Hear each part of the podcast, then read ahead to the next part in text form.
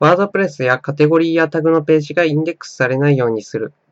こんにちは、ひろきです。ワードプレスは普通にしているとタグやカテゴリーのページまで検索にヒットしてしまいます。これは防いだ方がいいのですが、その理由とやり方を説明します。なぜタグやカテゴリーのページがヒットしてはいけないか。これは重複コンテンツと判断されるからです。これらのページに集まっている記事というのは、当然ですが、それぞれのページにすでに書かれている内容ですよね。例えば野球のサイトで中日というカテゴリーに落合 GM についてという記事があったとします。その内容は当然落合 GM についての記事内ですでに書かれているわけです。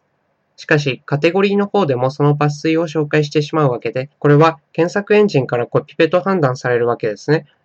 カテゴリーだけでなくタグも同じで、その他こういう風に自動的に生成されるページは、すべて重複コンテンツと判断されるわけです。どうすればヒットしないようにできるか。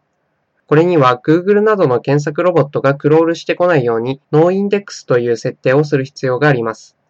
WordPress の場合、例えば All-in-One SEO というプラグインを使っていると、この設定が簡単にできます。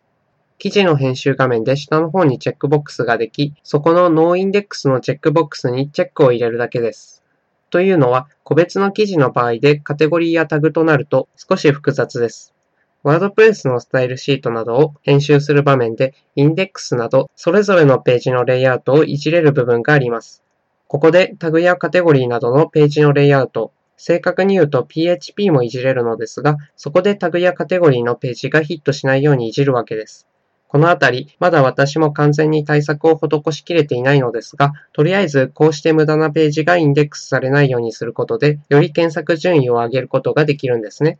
興味がある方はぜひ試してみてください。最後まで聞いていただきましてありがとうございます。